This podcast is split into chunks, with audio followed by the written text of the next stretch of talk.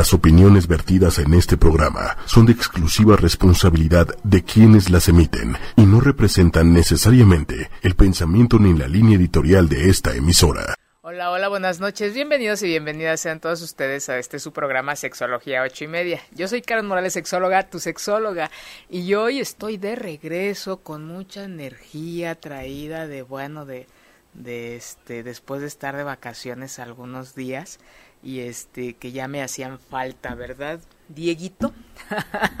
Buenas noches, Dieguito, que nos acompaña hoy en la cabina apoyándonos como los últimos este meses, muy muy muy contenta y muy apapachada. Y este y bueno, como pueden ver, pues tengo hoy un, un, gran invitado que me siento muy contenta de haberlo eh, descubierto hace en diciembre. ¿No? Este me acompaña esta tarde noche para, para hablar de, de, varios temas. Realmente no es solamente un tema, como saben, la sexualidad está en todos lados, en cada momento, eh, eh, antes, hoy y, después. Entonces, recuerden que conforme vayamos construyendo ampliando nuestras eh, nuestras áreas de desarrollo, aumentando nuestro conocimiento, pues esto nos da oportunidad de, de, de vivir de una manera eh, no sé si mejor, pero sí diferente y con cosas nuevas. Yo siempre he dicho que para saber en dónde estamos y para ver a dónde vamos, tenemos que saber de dónde venimos, ¿no? Y así como eh, está en la publicación de hace unos minutos, este, realmente ustedes se han preguntado en algún momento de su vida en dónde han aprendido cómo relacionarse, de quién aprendieron o quién les enseñó y ustedes tomaron estas habilidades y capacidades para vincularse, para vivir su sexualidad. ¿Creen que fue eso así como, bueno, yo soy única e irrepetible y de esa manera vivo mi sexualidad? Pues no. Eh, todo lo que hemos prácticamente, o la mayoría de las cosas, las hemos aprendido y gran parte de nuestra familia y la otra parte pues los medios de comunicación y la otra parte pues toda esta parte social que va implícita, ¿no? Entonces para, para hablar un poquito de esto y mucho más, eh, he invitado a alguien que desde que lo vi me gustó y no lo voy a soltar. Entonces váyanse acostumbrando porque Iván Palacios, antropólogo, Gracias, Iván. De nada, gracias a ti por la invitación. Va a estar con nosotros de, este, haciendo varios programas y hoy empezaremos a hablar un poquito de, él, bueno, de, formación es antropólogo, tiene especialidad en, género y por lo que hemos platicado, pues su, su vida a lo largo de su formación académica ha tenido que ver con la sexualidad.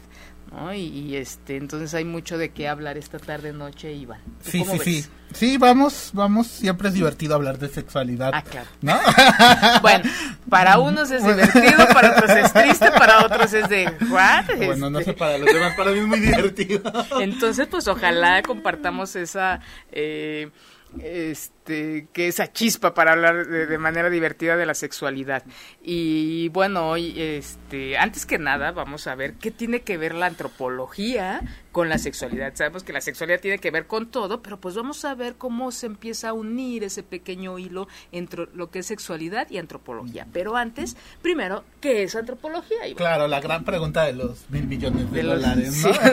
Nadie sabe qué es la antropología y la antropología social menos. Bueno, la antropología es una ciencia. Es dentro de las ciencias sociales la que se dedica al estudio de las sociedades a través de la cultura.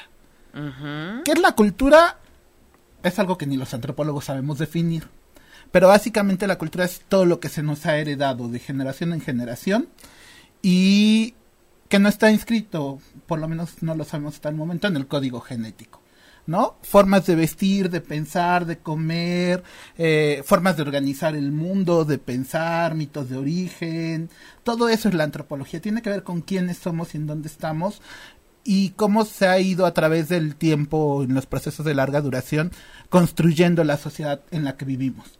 ¿No? Una gran diferencia es que la antropología habla de sociedades vivas, de sociedades actuales, eh, de nuestras sociedades, de hacer al otro extraño, ¿no? O de hacernos a nosotros mismos extraños, en el caso de la antropología mexicana como sociedad, hacernos extraños a nosotros mismos, para tener un objeto de estudio y entender todos los aspectos de la vida eh, cotidiana, de la vida, eh, de por qué hacemos ciertas cosas, de por qué pensamos de cierta forma. ¿No? A diferencia de la historia de otras ciencias sociales que se dedican a ver sociedades que ya no existen, ¿no? Aún dentro de la antropología está la arqueología, por ejemplo. La arqueología estudia sociedades que ya no existen a través de restos culturales, ¿no? Las los grandes basamentos, las piezas que vemos en los museos. Está la lingüística, que es a través de, la lengua, de, del discurso. Está la etnohistoria, que es una combinación de antropología con eh, la historia. Entonces, es una rama muy rica que nos permite una diversidad de temas, una, una gama de temas de los cuales tratar y bueno, la sexualidad no puede ser la, la excepción, ¿no? Entonces es lo rico de la carrera, que, además te enseña a conectar cosas que parecen no estar conectadas, ¿no? A interrelacionar cosas que tú podrías pensar eso que tiene que ver, ¿no? conmigo o con lo que estoy viviendo en este momento, ¿no? Y cuando le rascas un poquito ves que todo está conectado. Y fíjate que esto eh, que, que nos compartes, yo siempre he dicho, cuando nosotros conocemos la historia del otro, tenemos la capacidad de comprender y de acompañar mejor a esa persona. Claro. Entonces, aplicándolo a la antropología, entre más sabemos nosotros de dónde viene el, eh, lo que hacemos o no hacemos, nuestras limitaciones, nuestros permisos, ¿no? Nos permite comprender es que ah, ahora entiendo por qué vivo mi sexualidad tan jodidamente, o por qué no puedo hacer esto, o por qué, la, la, la, sufro, ¿no? Además, en una sociedad tan judio-cristiana como lo es la occidental y como es la mexicana en especial, tan permeada por la religión, esta parte de la culpa de puedo vivirlo, puedo hacerlo, pero tiene que ser en la periferia, tiene que ser en lo oscuro y además me siento culpable después de hacerlo, ¿no? Entonces, sí es un entramado muy, muy, muy, muy interesante. Y lo otro que tú decías, ¿no? Esta cuestión de la identidad. Nos definimos a partir del otro. Entonces, una vez que yo conozco al otro, también hay cosas que me espejean. También hay cosas que yo puedo vivir a través de las vivencias de los demás. Y que aquí entra una parte filosófica que, que amo, ¿no? Que es la pregunta de por qué, ¿cómo sabes que existes? Claro la, sabemos que existimos a través de que otro ser humano nos refuta la propia existencia. Claro. Sí, y, y sumado a lo que dices es, bueno, sí, pero también todas las personas son, son espejos grandes. Vamos a ver lo que conocemos. Dice Jung, no, vamos a, a nadie puede dar lo que no tiene. No puedes ver lo que tú no eres y conforme vayamos eh, introduciéndonos en esta, en esta historia, vamos comprendiendo cosas. Y como, bueno, yo siempre he dicho, la, la, plática previa al programa es muy sabrosa, nos conocemos, pero también a veces es, este, nos roba ciertas ideas frescas, pero, y a veces se nos van, pero ahorita la, la, traigo, y es el, a veces esta historia que traemos en cuanto a la sexualidad y en cuanto a mexicanos, porque son un montón de cosas, ¿no? Primero como, como eh, momento histórico, universalmente hablando, en el momento histórico como mexicanos, súmale la sexualidad, entonces voltear y ver de, de qué me, da me ha dado permiso, de qué me da permiso mi historia de vida como mexicano de vivir o no vivir aspectos de mi sexualidad. Claro, y los límites que, que me pongo de manera consciente e inconsciente, ¿no? Por una, digo, yo creo que una de las cosas más difíciles de estudiar en esta vida es la sexualidad, porque son una serie de partes, de olones, de un todo, que no puedes separar unos de otros. ¿No? O sea, si bien somos animales y somos una parte biológica, no solo somos eso, ¿no? O sea, también somos seres psicológicos, somos individuos y al mismo tiempo somos seres sociales y todo se entrelaza y tú no puedes decir hasta acá llega mi psique y hasta acá llega mi, mi parte aprendida socialmente y hasta aquí llega mi, mi, mi parte natural, mi parte biológica, mis instintos. No, es un entramado, ¿no? Y, y separarlo, podemos medio separar para cuestiones académicas, pero, pero al final no puedes separar una cosa de la otra. Y es lo que lo vuelve complicado. Dice por ahí Foucault que tendemos a, naturalizar lo social y a socializar lo natural. Y tiene que ver con esto. Yo creo que es lo que más pasa en sexualidad. Y vemos los discursos en las noticias todos los días, entre profamilia, entre feministas, entre quienes están a favor y quienes están en contra. Y muchas veces esos discursos regresan a esto, ¿no? Querer separar la sexualidad o a decir tendemos a naturalizar, ¿no? Y, yo creo que no habría que espantarnos o decir, pues es que es de todo un poco, ¿no? O sea, si bien interviene mi parte psicológica, mi ser como individuo en mis decisiones, también interviene mi parte social. Lo que además no aprendí o, o, o, no se estructuró cuando yo nací, sino tiene 100, 200, 300 años, y que tiene que ver con una carga que para ahí se, se llama hábitos y que uno reproduce quieras o no quieras, pero también tiene que ver con mi parte biológica, ¿no? Entonces, por eso se me hace uno, uno de los entramados más difíciles, uno de los temas más difíciles de estudiar. Y bueno, la antropología tiene una línea especial que es la antropología sexológica, ¿no? O sea, digo, yo no me diera Sí ya porque ese- mis respetos, pero sí, sí hay esa línea, ¿no? O sea, yo, yo he estudiado un poco de, de- de sexualidad, de corporalidades, del cuerpo vivido, de eh, género, eh, de la historia del feminismo, de la historia de la lucha política eh, ahora LGBTIQA más, ¿no? En su momento en los 70 de la lucha gay, Stonehenge, Castro han sido los temas que me han gustado, ¿no? Pero así como adherirme a, a la, a la línea de antropología sexual, yo no estoy muy seguro, no me creo tan capaz, ¿no? O sea, porque además también de repente yo creo que cuando tú te encasillas, digo, también eso de, de decir, ay, uno puede no tener una categoría y tampoco hay problema, Claro. ¿no? O sea, es... Porque también es esta parte como libre, ¿no? De, de, eh, de hay una influencia de nosotros elegimos por qué camino ir, pero Claro. no es único y exclusivo y vas así, sino es tú te mueves y se empieza a mover todo y empiezas empiezas a ver este ventanas, puertas para introducirte y, y bueno, a veces los días se nos hacen muy cortos para querer hacer lo que uno uno desea. Claro, y empiezas con A y terminas con 100, o sea, así de nada que ver, ¿no? Este, antes de seguir, y voy a aprovechar, voy a robarte unos segundos Ah, para no, hacer una- un, un anuncio. Ah, hablando de esta cuestión de mi formación académica, bueno, yo estudié en la ENA, en la Escuela Nacional de Antropología e Historia. Eh, está ahí en, en contra esquina de Perisur, junto a Cuicuilco. ¿Y por qué doy tantas precisiones? Porque los quiero invitar. Eh, va a haber un, un seminario que me parece es muy... eh, bueno, un coloquio, más que seminario, es un coloquio, que me parece muy interesa- interesante, que viene el tema que se llama Sexualidades Prohibidas. Es el 22, 21 y 22 de marzo, de 10 a 8 de la noche, ahí en la ENA. Entonces, quien quiera ir se pone muy divertido. Yo el año pasado pa- participé con una ponencia, me divertí mucho, ¿no?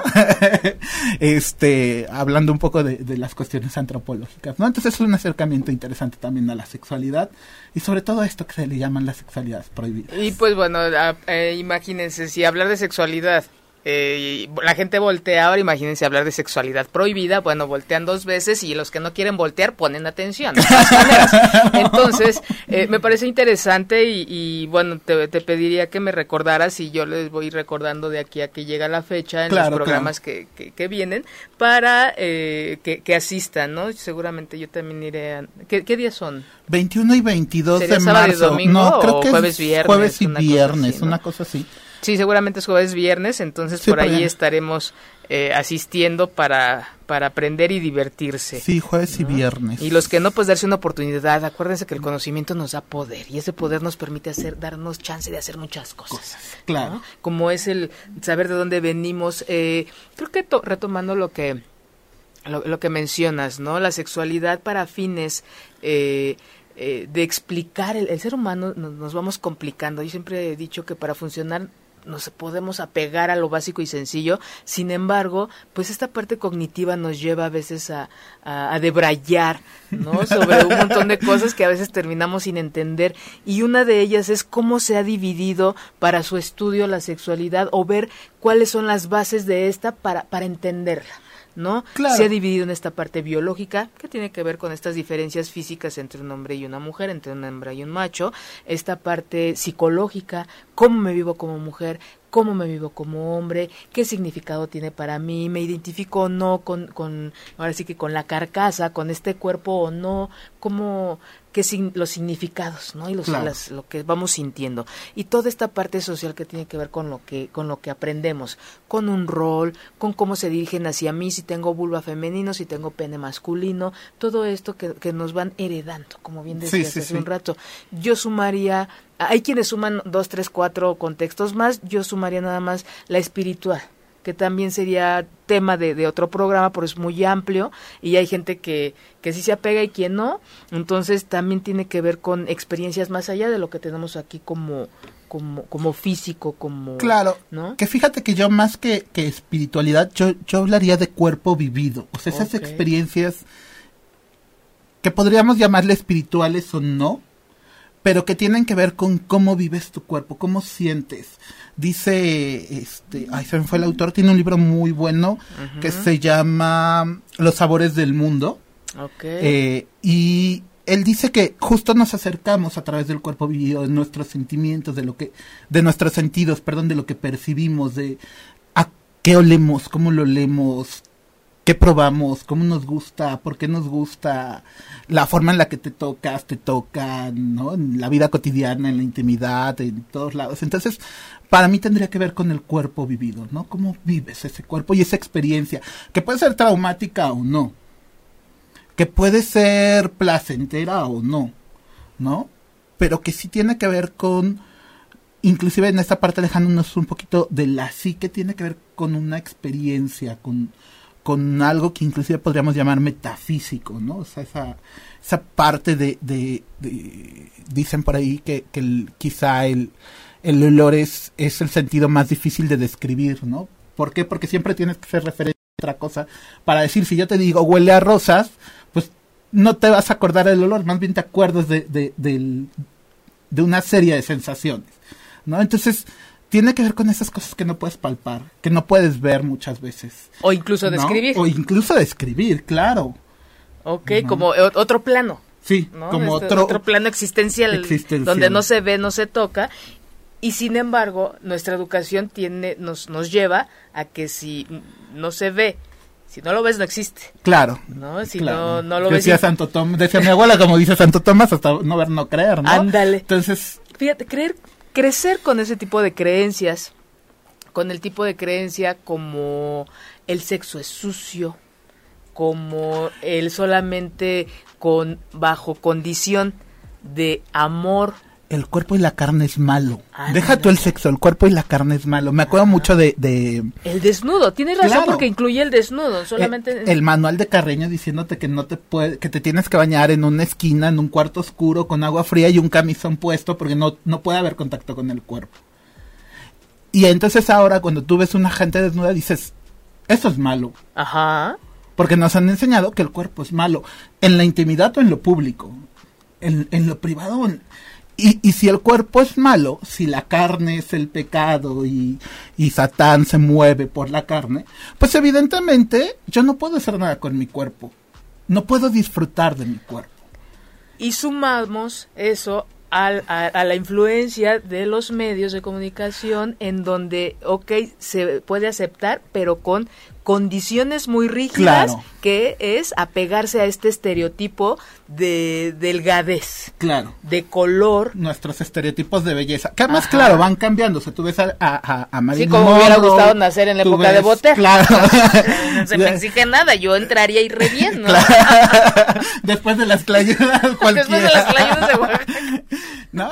Claro, y, y que además esos cánones de belleza va- van cambiando, ¿no? O sea, tú ves, por ejemplo, la- los los sex symbols de, de los 70s, de los 40s, de los 20 sin irnos más para atrás.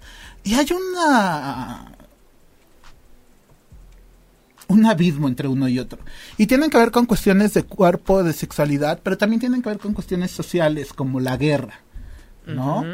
Como la economía, o sea, esta cuestión de, de los 20, eh, por ahí tengo un trabajo sobre, sobre moda y cuerpo en- de los 20 para acá.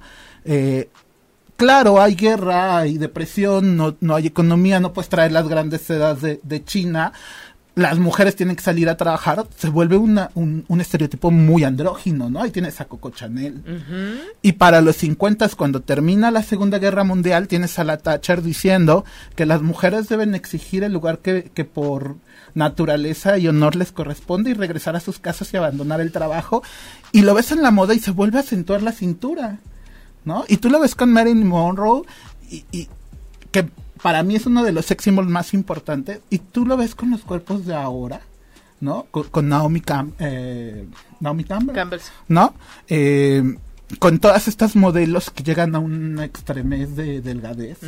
Y tiene que ver una concepción sobre el cuerpo, sobre el capital, sobre la economía, sobre todas esas grandes estructuras que nos definen como sociedad y como individuos, ¿no?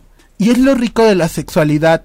Si bien podemos hablar de un todo y también separarlo en diferentes partes, la suma de esas partes tampoco nos da un todo.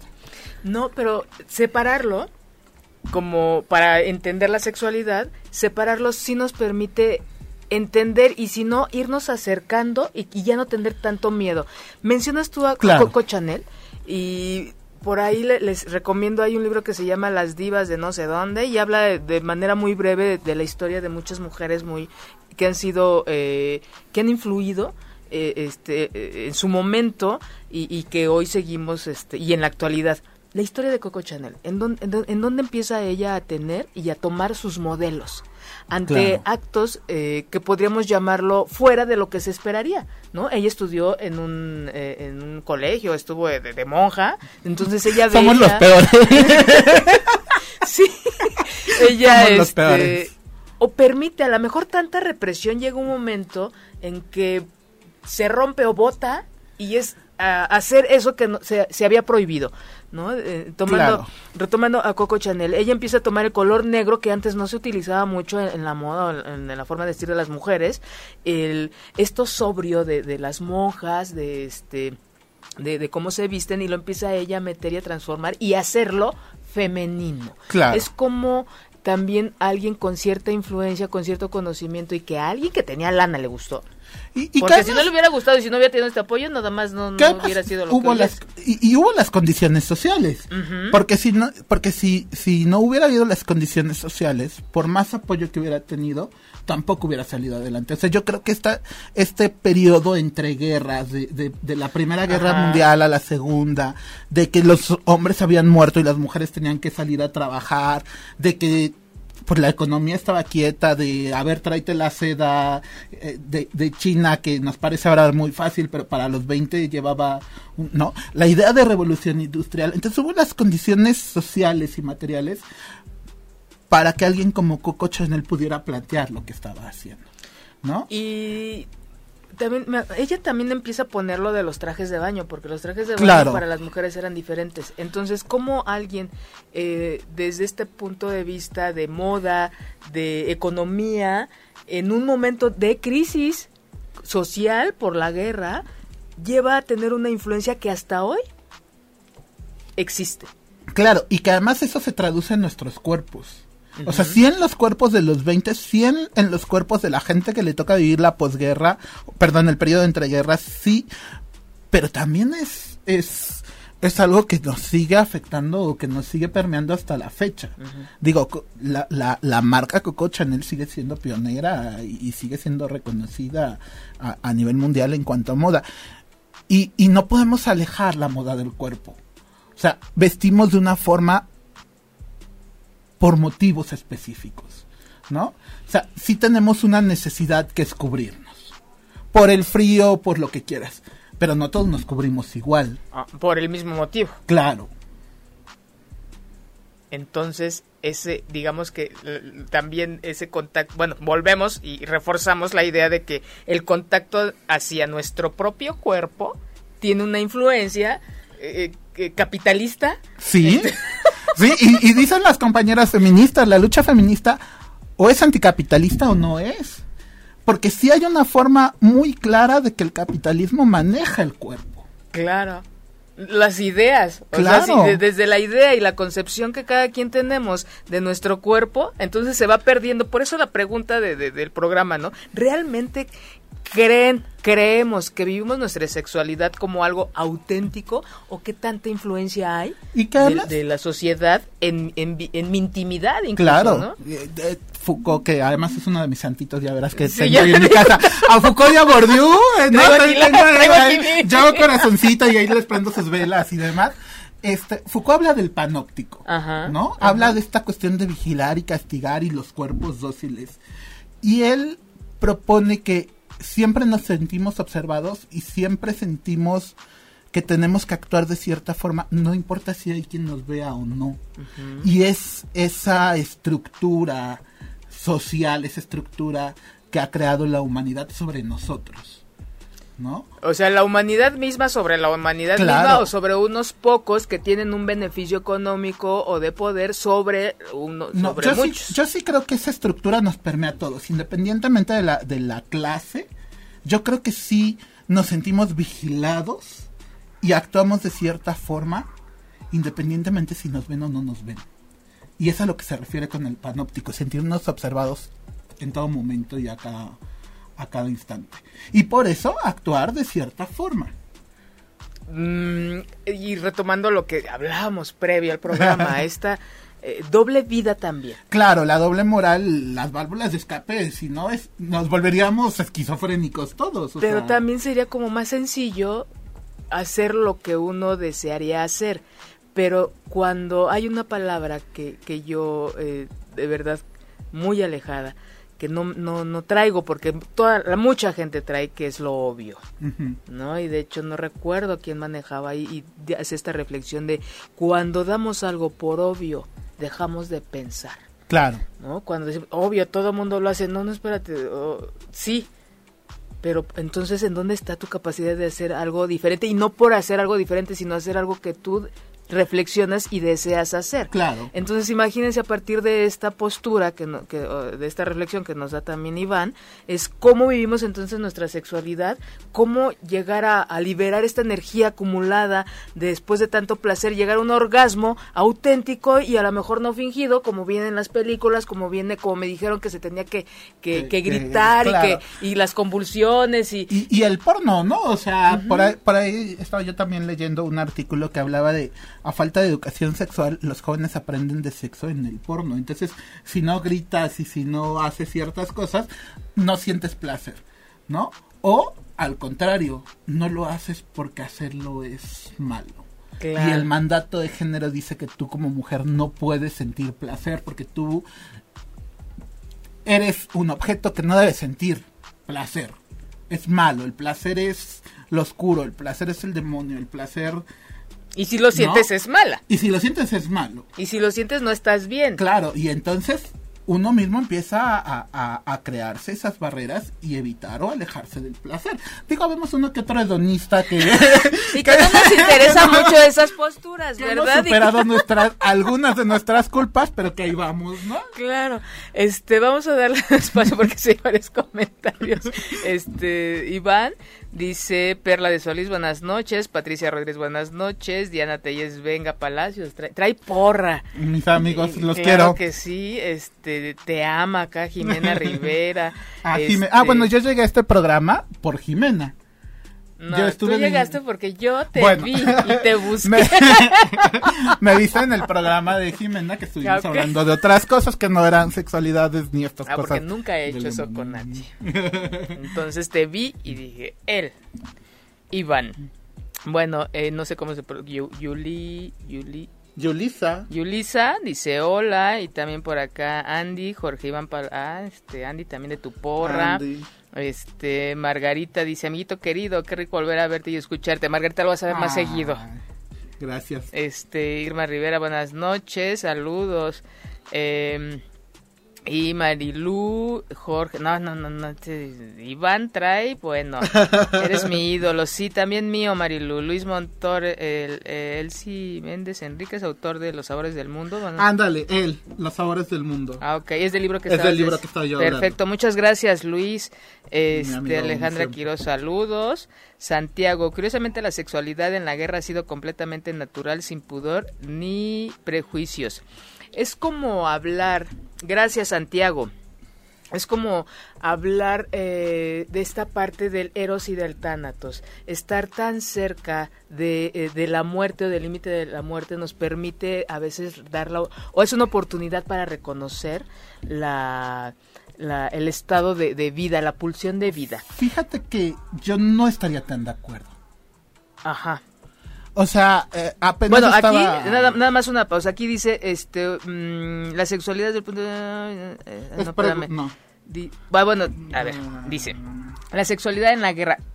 La sexualidad tiene que ver con varios varios aspectos este entonces eh, es como en general en cuanto a pulsión de vida y a pulsión de muerte. Sin embargo en cuanto a conducta en cuanto a vivirlo de manera este eh, como sociedad las usos y costumbres ahí sería específicamente hablar eh, en cada lugar. Y después nos dice Luis Montor la sexualidad desde el punto de vista antropológico opinión desde la visión de voluntad y poder. Saludos y dice, ¿qué pasa con el incesto? Saludos, Iván. El incesto era lo que veníamos platicando en las escaleras, pero vamos a, este a darle aquí a, Luis Montor. No, primero lo, de la guerra, me, porque me interesa. Esta cuestión de, del pudor o de la, la percepción que tenemos sobre nuestro cuerpo y sobre nuestra sexualidad es muy difícil o más bien tiene que haber todo un proceso personal de deconstrucción para poder cambiar. Situaciones de la guerra y esto que tú mencionas como el acercamiento a la muerte, te permite sí vivir experiencias que en otros contextos no vivirías. Hablando de, placer y de conductas de riesgo. hablando de placer y de conductas de riesgo. Y en ese sentido, para mí, la guerra se volvería un, un, lugar de periferia. ¿No? Hablando de la periferia como estos lugares ocultos, oscuros, eh, donde se puede practicar lo que quieras sin que nadie te vea. ¿No? Y por eso te lo permites. Eh, recuerdo apenas estaba yo leyendo una nota, si no me lo recuerdo, del país, que encontraron unas cartas entre dos soldados de la Segunda Guerra Mundial, donde ellos reconocen que no pueden hacer público su amor porque los terminan matando, a pesar de estar en medio de la guerra, ¿no? O sea, si la guerra te permite, ni siquiera la guerra, las grandes instituciones como el ejército, como eh, los seminarios o monasterios o conventos, te permiten tener sexualidades, la, la cárcel te permite tener prácticas. Prácticas sexuales. Prácticas que en otras circunstancias no tendrías. La, la famosa de los marineros, por ejemplo, ¿no? pero no es que la guerra te quite o te desinhiba. Es que hay ciertas condiciones que te permiten tener ciertas prácticas. Es como también un cultivo para acentuar porque el fondo sigue siendo el mismo. Ahí coincido con, el fondo sigue siendo el mismo. Ahorita que menciona la Segunda Guerra Mundial, cuando los japoneses, no sé si habías escuchado, habían escuchado a la gente que nos que nos viene, escucha, por cierto, pueden continuar con sus preguntas. Hay que aprovechar, ahí van esta tarde noche, esta calurosa tarde noche. Este, hay unas un grupo de mujeres que incluso todavía este el año pasado estaba leyendo una nota donde hay demandas al respecto de cómo Japón envía a las mujeres de consuelo, claro, le llama a estas mujeres que lleva a Japón a sus a los que están combatiendo en, plena guerra. y lo hace porque como los soldados van a desfogarse entre ellos. Claro. ¿no? Digo, gana Japón porque también su disciplina tan rígida que no salían y, todos guardados y siempre ahí en pie de la lucha. Entonces Japón, bueno, el país, el gobierno lleva a estas mujeres para que satisfagan las necesidades sexuales de los este, combatientes, de los soldados, pero a estas mujeres ahora sí que ellas no se inscribieron por gusto, sino con engaños las contratan y les dicen que van de costureras porque finalmente quienes se quedan, cambia toda la dinámica social, sí, sí, sí. ¿no? Entonces quien se queda a chambear son las mujeres, ellas tenían que buscar trabajo y, y venían los periódicos, los anuncios de este para costureras o para algún oficio y se las subían a los camiones, pero no a engaños se las llevaban y terminaban siendo mujeres de consuelo para los militares combatientes. Entonces, incluso todo el año pasado se eh, genera, hay los nietos de estas mujeres todavía están en la lucha, no para que se les eh, recompense económicamente, sino para que el gobierno acepte que hizo, llevó a cabo esta, esta práctica, porque decían que no, y se seguían tapando entre ellos, y decían que no, entonces eh, ellas dicen, yo no quiero dinero, sino es dignidad, y de que acepten que el gobierno japonés llevó a cabo esta práctica, en la Segunda Guerra claro. Claro, claro. Entonces, a lo que yo voy es que sigue habiendo esta, eh, sigue perpetuándose este abuso de, de, género, sigue, este, tanto hay una pulsión de vida, tanto hay una pulsión de muerte, y quien dice, bueno, este, si la vida se va a acabar, no me importa, eh, hablando de, de, de, ciertas personas o de ciertos momentos, pero también se presta para estas prácticas en donde se sigue usando a la mujer, se sigue sometiendo y se cree que desfogándose, este, con un orgasmo, la gente va a liberar cosas y va a seguir eh, eh, en pie de lucha. Claro. ¿no? Claro, claro. O estas famosas este, armas químicas para homosexualizar al, al contrincante, ¿no? Y tiene que ver con estos, con esta idea sobre lo malo y lo bueno. Sobre qué es permitido este y pensamiento qué no. de, de, excluyente. De excluyente. ¿no? Y que además, bueno, hablando un poco de género, eh, yo sí soy muy partidario de que efectivamente el género eh, es... Eh, históricamente la mujer ha sido sometida por, uh -huh. por el hombre. Sin embargo, también creo que los hombres en posición de dominador como las mujeres en posición de dominadas sufren de manera distinta los estragos de una estructura social. Claro. ¿No?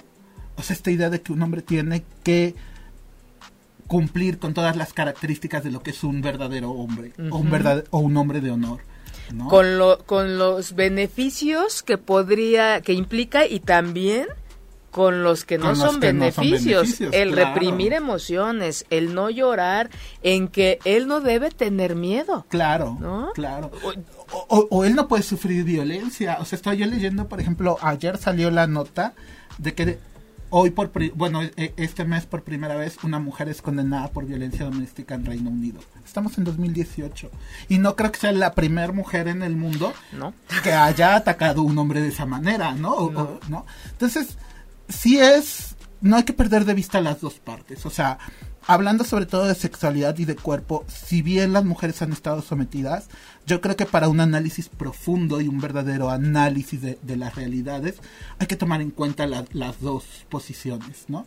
Y lo que les toca sufrir y, y no sufrir, o sea, Digo, porque tampoco las mujeres, también las mujeres tienen algunos beneficios en esta vida, ¿no? O sea, no es, dentro de su condición de, de dominadas, no todo es eh, Sufrimiento, o abuso. o abuso. No, hay ¿no? mucha, O sea, eh, es- estas, cons- estas ganancias secundarias. Claro, ¿no? eso, hay, hay, mucha ganancia secundaria y hay quien puede continuar con este rol por, por la ganancia Claro. secundaria este y a veces también porque no hay redes de apoyo, bueno, son varios factores. Pero también lo que platicábamos, ¿no? Llega un momento en el que empieza uno a ver cosas que te va a llevar a ver la luz al final del túnel. Claro, claro, la recompensa, mujeres, la sí, recompensa. al final de... Pero es cuando viene la, la- el cuestionamiento. Yo creo que hoy eh, yo siempre he aplaudido este momento histórico en el que me ha tocado vivir y crecer y, y estar envejeciendo porque hay más hay opciones. Sí, yo creo ¿No? que, fíjate que recordando un poco, y por eso me gusta mucho esta, esta película de Julia Roberts de La sonrisa de Mona Lisa, Ajá. cuando su alumna le dice, bueno, pude haber ido a Yale a estudiar leyes, pero mi decisión fue quedarme y ser ama de casa. Y es tan válido como haber decidido ir a, A la a- a universidad.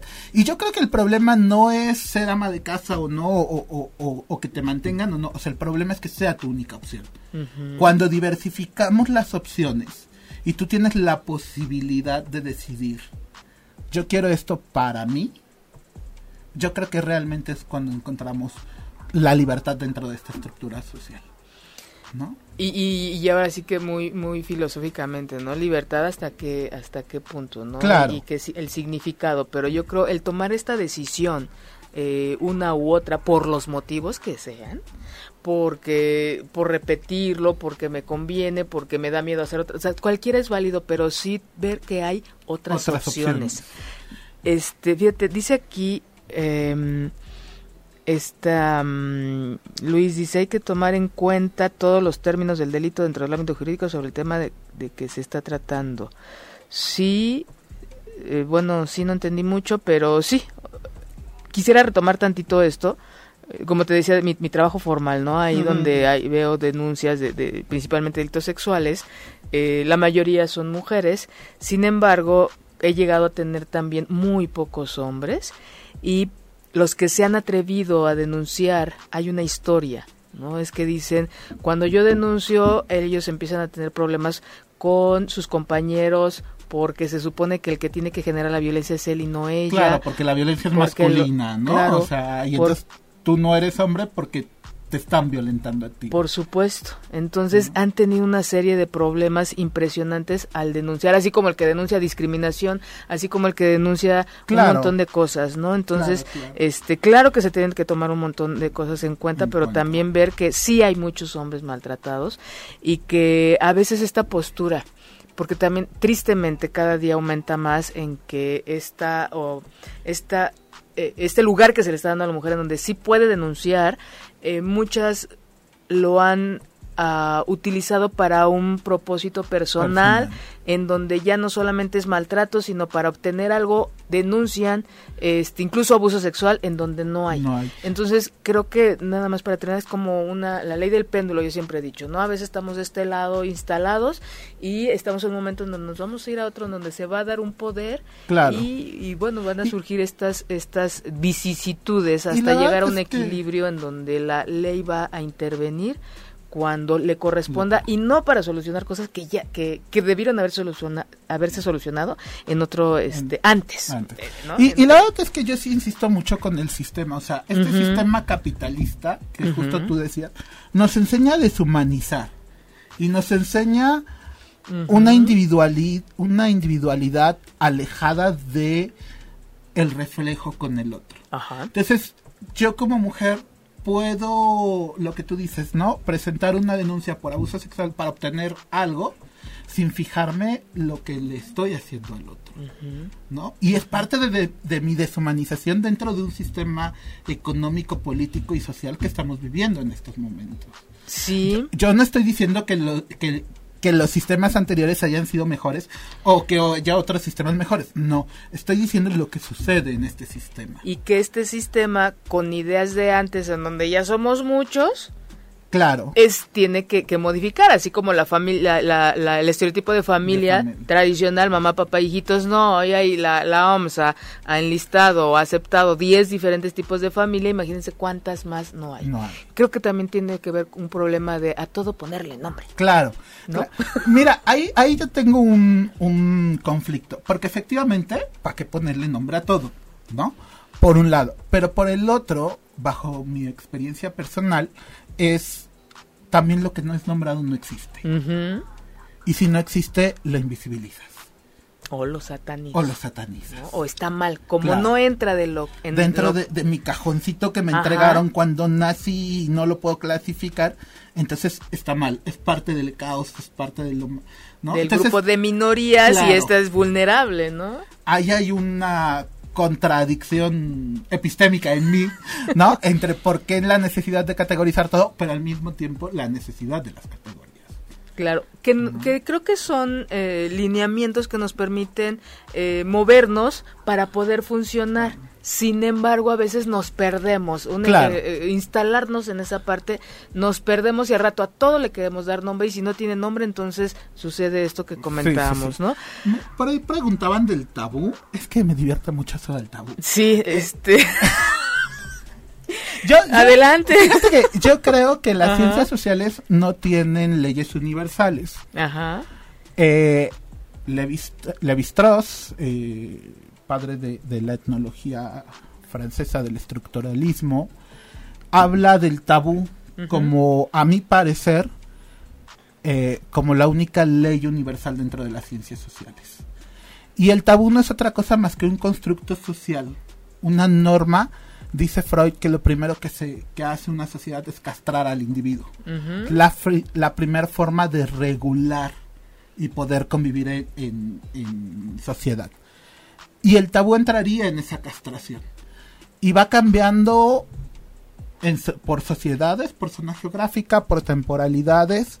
Y el tabú no es otra cosa con, más que no solo con quién puedes tener relaciones y con quién no, sino en realidad con quién te puedes reproducir y con quién no. Entonces, ahí tienes, por ejemplo, a las monarquías europeas del siglo XVIII, XIX casándose entre primos, bueno, antes de, del, desde el siglo 16, casándose entre primos. Ahí tienes a Felipe el hechizado, ¿no? Que, eh, bueno, grandes historias de, de, esta eh, de esta relación entre parientes. Ahí tienes eh, sociedades endogámicas, o sea, que solo se relacionan sexualmente con ellos, donde hay un estricto reglamento sobre el tabú del incesto. O sea, con quién te puedes reproducir y para qué fines. Nos han enseñado en esta familia, gran familia mexicana, que eh, puedes no conocer a tu familia, pero es tu familia y entonces no puedes tener relaciones con ellos. Y tienes primos que en su vida han tenido una relación afectiva o, interacción. Que, una interacción que se conocen por ahí y, que de repente, oh, no son familia y viene el drama, ¿no? Y no, o sea, yo creo que el tabú del incesto es una forma de normarnos como, como, como sociedad, como individuos, en específico en la parte de lo sexual. Y que se va deconstruyendo o que se va transformando dependiendo de la época y las necesidades de la sociedad. ¿no? O sea, a, nosotros nos enseñaron que nuestros primos terceros siguen siendo nuestra familia. Tú vas a, con los iroqueses, tú vas con otras sociedades no occidentales y el concepto de familia es diferente y el concepto de, incesto es diferente, ¿no? O sea, eh, inclusive aún dentro de las sociedades occidentales, o sea, tú, tú ves, por ejemplo, sociedades eh, más nucleares como los Estados Unidos y es papá, mamá e hijos. En todo caso, por ahí los abuelos llegan a salir, ¿no? Y no es esta gran familia mexicana de primos terceros, cuartos, quintos. De no, y que hasta el amigo muy íntimo ya es parte de la familia, ¿no? O sea, son estructuras diferentes. Ojo, yo no yo estoy hablando del tabú del incesto. No estoy hablando de abusos sexuales. Son dos cosas diferentes. Porque lo que también comentábamos hace un rato, en porcentaje quien lleva adelante un abuso sexual regularmente es alguien de la familia. Alguien muy cercano. Alguien muy cercano a, quien sufre el, abuso sexual. ¿no? Entonces, son dos cosas diferentes. ¿no? Una cosa es el tabú del incesto, que tiene que ver con quién te puedes relacionar, sí sexualmente, pero sobre todo con quién te puedes reproducir. y que alguien lo, lo, lo, lo propone o lo norma para un fin, para un beneficio, porque hay un beneficio, ¿no? Que, ahora sí que desde el origen del matrimonio alguien se va a beneficiar. Desde el origen de la familia, el Estado y la propiedad privada. privada. no, o sea, sí. Y otra cosa, que además, justo apenas estaba también leyendo en una de estas notas de, creo que del país, que hablaba de, de no es cierto, es una, una feminista, Rita, que ella propone que eh,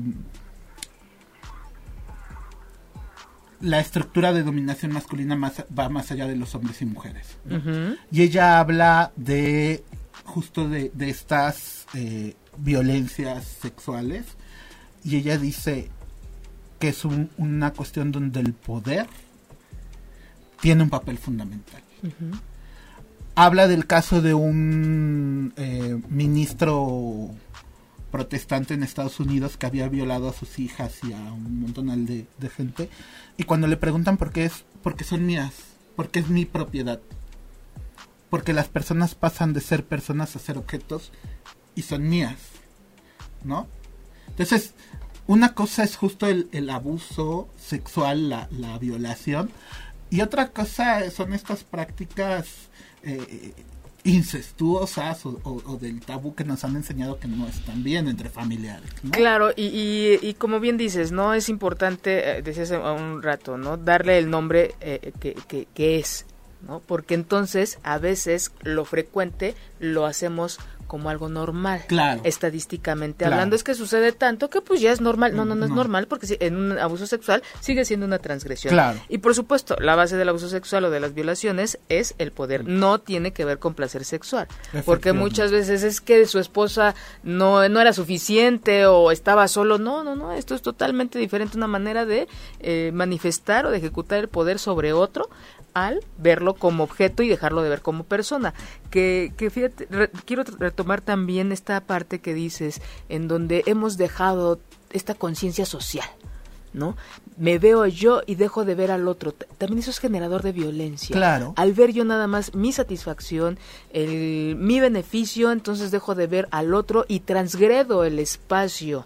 ¿No? La persona del otro. Eso es lo que nos lleva también a mucha violencia en la actualidad y violencia sexual y en la pareja también y en la familia también, donde se supone que se eh, consigue un fin común, pero este se pierde al ser impuesto. Claro. ¿No? Al ser ya una estructura, Y, y, no un común acuerdo. Yo siempre he dicho, la familia, pues uno lo va construyendo.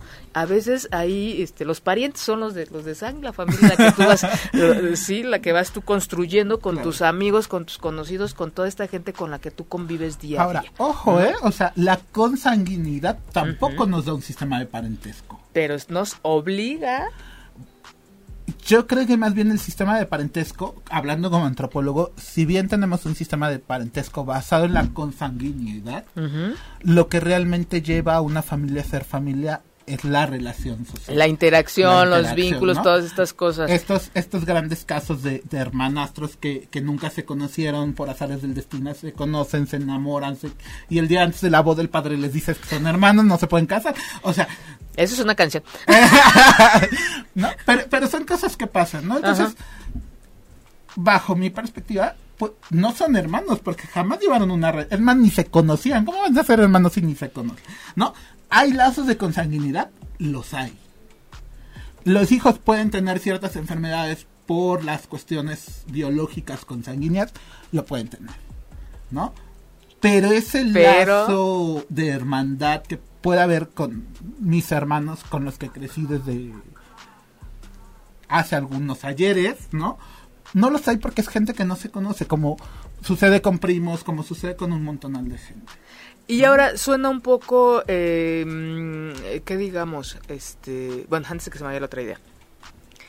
Y seguimos moviéndonos a partir de lo que estás diciendo de cómo debe de ser. Claro. Cómo te debe, es que es como es tu hermano lo debes de querer, como es tu mamá la debes de, no, perdón, pero eso se gana, todo se va construyendo.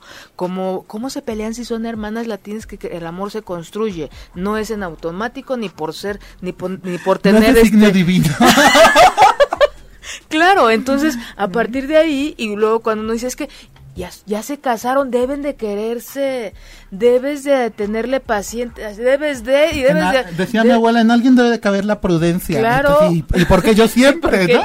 O es tu cruz. Entonces todas estas creencias nos han llevado a relaciones destructivas, señoras y señores. Por favor, cuestionen, por favor, revisen, construyan.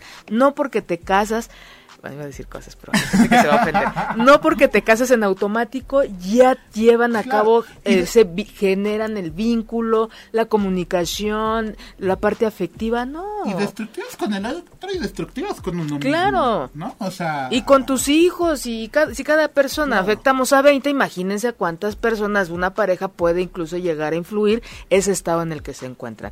Pero este, bueno, hay una, una, una, un comentario más que dice un tema interesante, definitivamente nuestras prácticas sexuales tienen un trastorno bastante truculento y con lo cual luchamos o hemos tenido que luchar. Historias que de vida propia y vidas de familia que nos marcan. Saludos.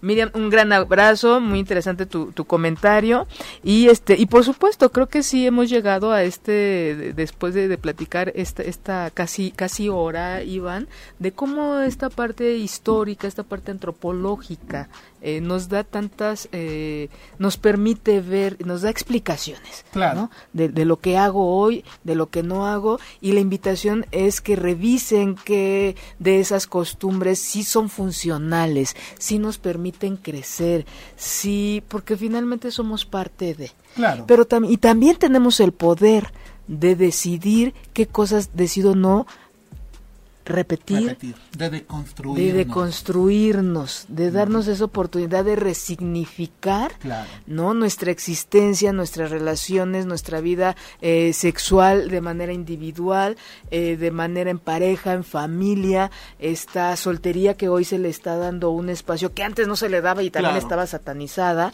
que porque no eras agraciada o quizá qué carácter tan tenía. Digo, a mí todavía me tocó que me dijeran, ¿y quién va a ver cuando seas viejo por ti? Y yo así, si voy a traer gente a este mundo para que vea por mí cuando sea viejo, estamos...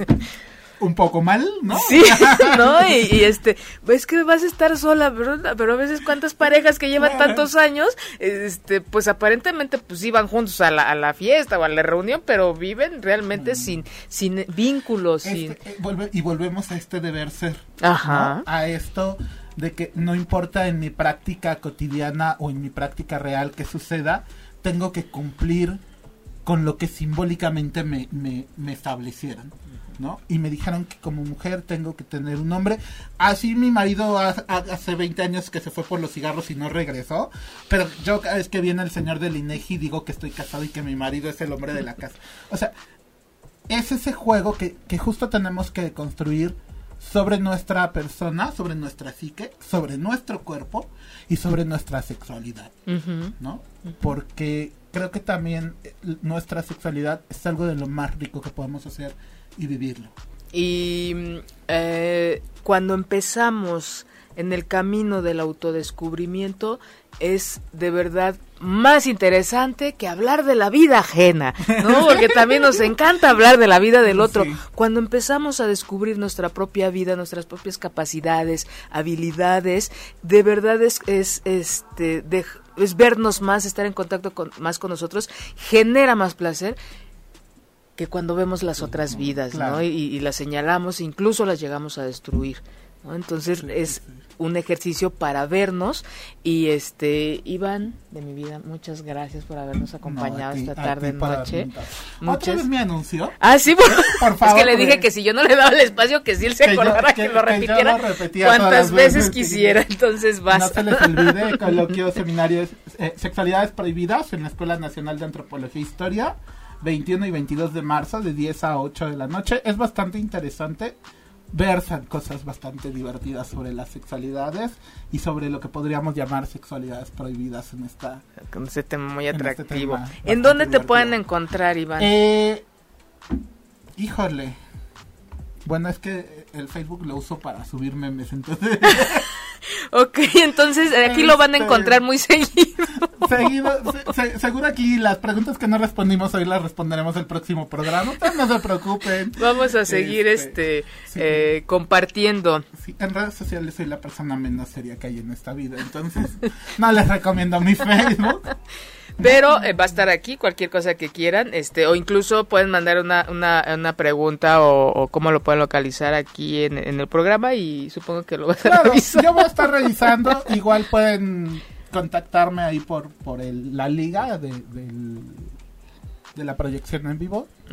y, ahí voy contestando. Y recuerden que a nosotros nos pueden ver en YouTube, en Spotify, en este en la página de ocho y media, en mi página Carmen Morales R o eh, Morales Sexóloga y este y bueno la verdad fue un placer para mí y un gusto haber compartido esta este fondo esta historia de lo que tiene que ver muchas veces nuestra sexualidad y dejarles a ustedes la pregunta de cómo viven su sexualidad a quién se la aprendieron a su mamá a su papá o qué tanto han ustedes resignificado este eh, su propia historia, ¿no? Yo siempre he dicho, hay muchas historias en la vida y también es, tenemos nosotros la oportunidad de ir creando nuestra propia historia, ¿no? Con matices y, y por con, sin dolor y sin estas situaciones tan tan este que, nos limitan lejos de dejarnos crecer. Entonces les agradezco mucho que nos hayan acompañado esta tarde noche. Muchas gracias Iván una vez más. Muchas gracias Dieguito allá en la, en la cabina y este yo les espero dentro de ocho días para hablar de qué factores influyen para que una relación termine. ¿No? Me va a acompañar la doctora Denise, este, Denise, no me acuerdo su apellido, Entonces, este, a toda esa gente que va manejando, espero que llegue con bien a su casa, los que están en su casa disfruten mucho a su familia y los que están solos reciban un beso. Un, un, refrescante beso en esta calurosa tarde noche. Nos vemos. Si te perdiste de algo o quieres volver a escuchar todo el programa, está disponible con su blog en ochoymedia.com y encuentra todos nuestros podcasts de todos nuestros programas en iTunes y Tuning Radio. Todos los programas de ochoymedia.com en la palma de tu mano.